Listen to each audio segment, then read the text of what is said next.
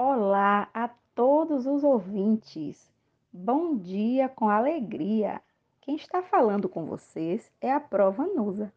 Vamos ouvir a mensagem do dia que nos diz assim: Não perca a fé.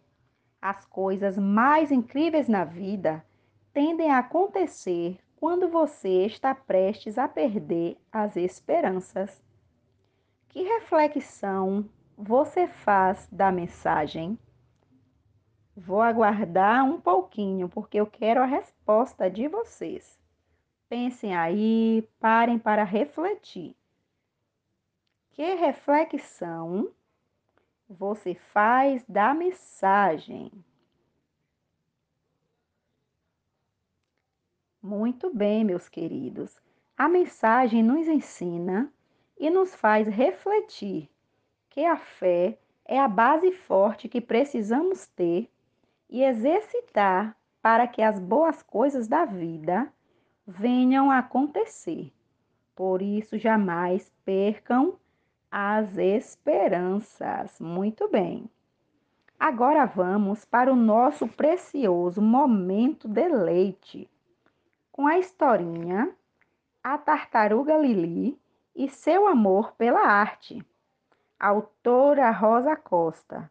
Ilustrações José Luiz, editora Prazer de Ler, acreditando no futuro do Brasil. Sendo a tartaruga Lili lenta no caminhar e rápida no pensar, resolveu organizar uma reunião com o Rei Leão, carinhosamente chamado de Léo. Nessa reunião, a tartaruga Lili marcou um encontro do Rei Leão com toda a bicharada da floresta. O encontro era para resolver quem iria substituir o Rei Leão na reunião anual dos animais mais criativos da floresta. A tartaruga Lili era forte candidata à vaga e não via a hora de começar a desenvolver sua ideia para envolver o Rei Leão nesse encontro anual de arte. O Rei Leão andava triste e infeliz, pois havia perdido seu grande amor, a elegante leoa Magali.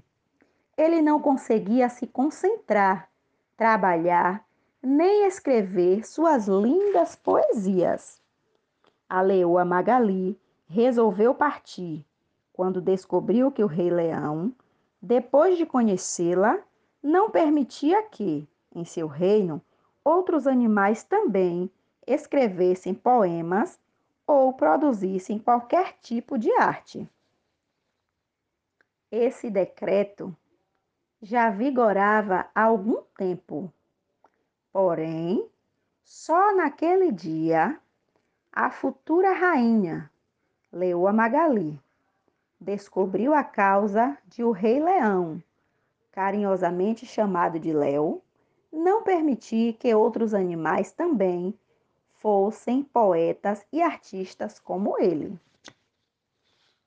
Mesmo sendo amante das artes, apreciador de uma boa leitura, o rei achava que, liberando a prática da arte, sua futura rainha Magali se encontraria por outros trabalhos que não os dele. A tartaruga Lili, sábia e corajosa, era romântica e escrevia belas poesias. Ela estava atenta a tudo e guardava em seu baú uma grande quantidade de poemas. Lili não via a hora de expor seu material e concorrer ao prêmio da melhor poesia do reino animal. Pensou em tudo e foi procurar a futura rainha Magali. Chegando à caverna da leoa Magali, a tartaruga Lili falou-lhe do ciúme do rei e de seu medo de perdê-la para as artes, para a curiosidade de conhecer novas formas de interagir com o mundo. Com as explicações da sábia tartaruga, a futura rainha Magali perdoou o rei Leão e fez sua inscrição para o encontro anual de arte, escrevendo a seguinte poesia: Amar o outro, amar as coisas, amar a natureza, amar um rei chamado Léo, amar a arte de forma geral, permitindo que ela saia do papel, amar o pôr do sol, a chegada da lua, a vida, o verde, a arte de ser um eterno aprendiz. A tartaruga Lili também fez a inscrição das suas poesias. Os outros animais deram sua contribuição com músicas, teatro, pintura, artesanatos, mostrando que a arte de ser feliz é viver a arte de amar o próximo, compartilhando seus conhecimentos. O rei Léo aprendeu que a liderança pode ser compartilhada, que precisava dar autonomia aos seus súditos e que o seu amor pela futura rainha, a leoa Magali, faz parte da arte de amar o próximo e de apreciar toda a forma de amor à vida. O esforço da sábia tartaruga Lili para deixar o rei da floresta feliz garantiu o sucesso do encontro anual de arte. A cada ano se renovavam as produções artísticas da floresta. O rei Léo e a já rainha Magali se tornaram seus maiores incentivadores com a arte de ser feliz. Bem, e aí? Vocês gostaram do momento de leite de hoje?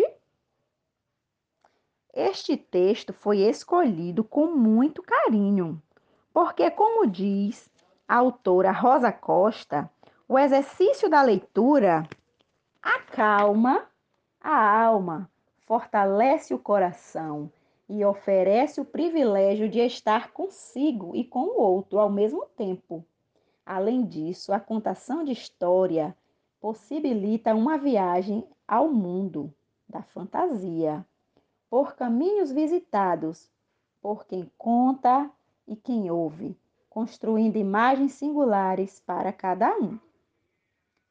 Vamos conversar um pouco sobre a temática a temática de hoje vai ser Minha cidade, meu lugar de vivência.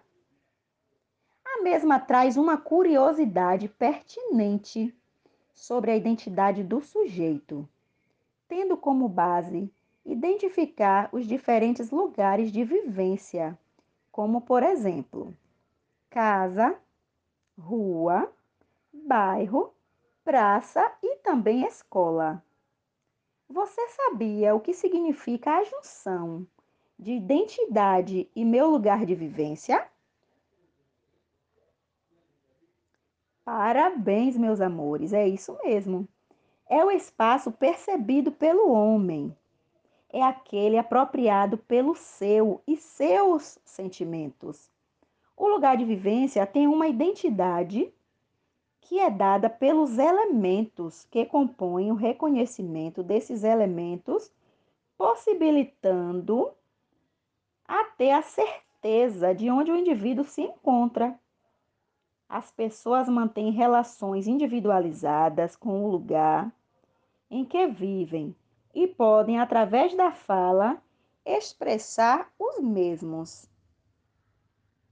Outra perguntinha.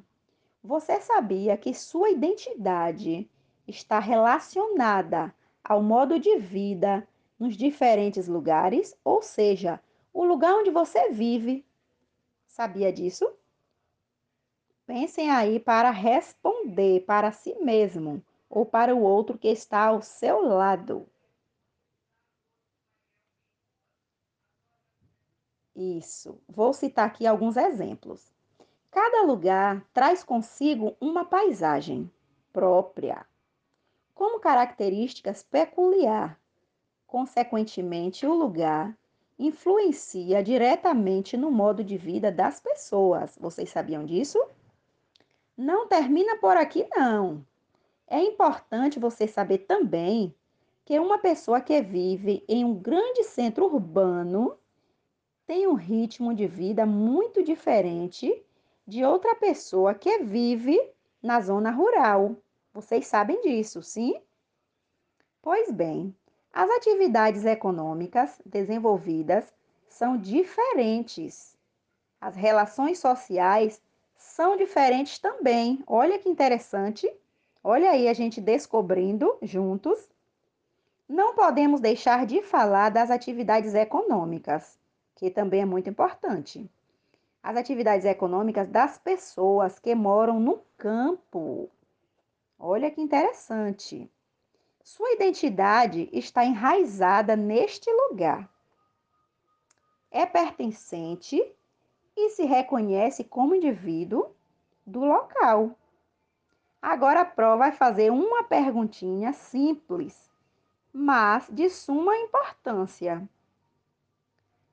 Espero que vocês parem para pensar e podem responder para si mesmo ou para o outro que está ao seu lado.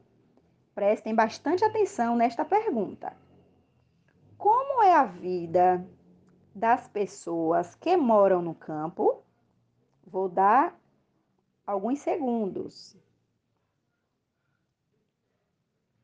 Repetindo. Como é a vida das pessoas que moram no campo? Bem, quem mora no campo vai saber responder logo isso aí, né? Isso, parabéns, é isso mesmo. Muito bem. A maioria das pessoas que vivem no campo ou área rural é assim que chamamos. Trabalha na lavoura, agricultura, plantando e colhendo alimentos necessários para nossa sobrevivência. Vocês sabiam disso? Além disso, no campo, Muitas pessoas criam os animais e produtos que são comercializados na cidade. Ou seja, servem aí como é importante estar falando da identidade de cada um, né? Tanto a identidade de quem mora na zona rural, como a identidade de quem mora na zona urbana, e deixando bem claro que ambos são de suma importância. Bem, espero que todos tenham apreciado e que guardem na memória tudo que foi explanado referente à temática. Qual foi a temática do dia? Vamos ver quem lembra. Qual foi a temática do dia? A Pro falou logo no início. Isso, meus queridos, muito bem. A temática do dia foi Minha cidade, meu lugar de vivência. E referente à minha cidade, meu lugar de vivência, o que a Pro trouxe para complementar? Tenho certeza que todos prestaram bastante atenção e por isso quero ouvi-los. Muito bem falamos sobre identidade e como me reconheço pertencente do lugar onde vivo. Muito bem, todos estão de parabéns. Obrigada a todos pela atenção e até a próxima, se assim Deus nos permitir. Me despeço com a canção Palavra Cantada, Meu Lugar. Ouçam com atenção. A Pro escolheu esta canção pensando na temática do dia, a temática que acabou de ser abordada. Forte abraço a todos e ouçam agora com bastante atenção.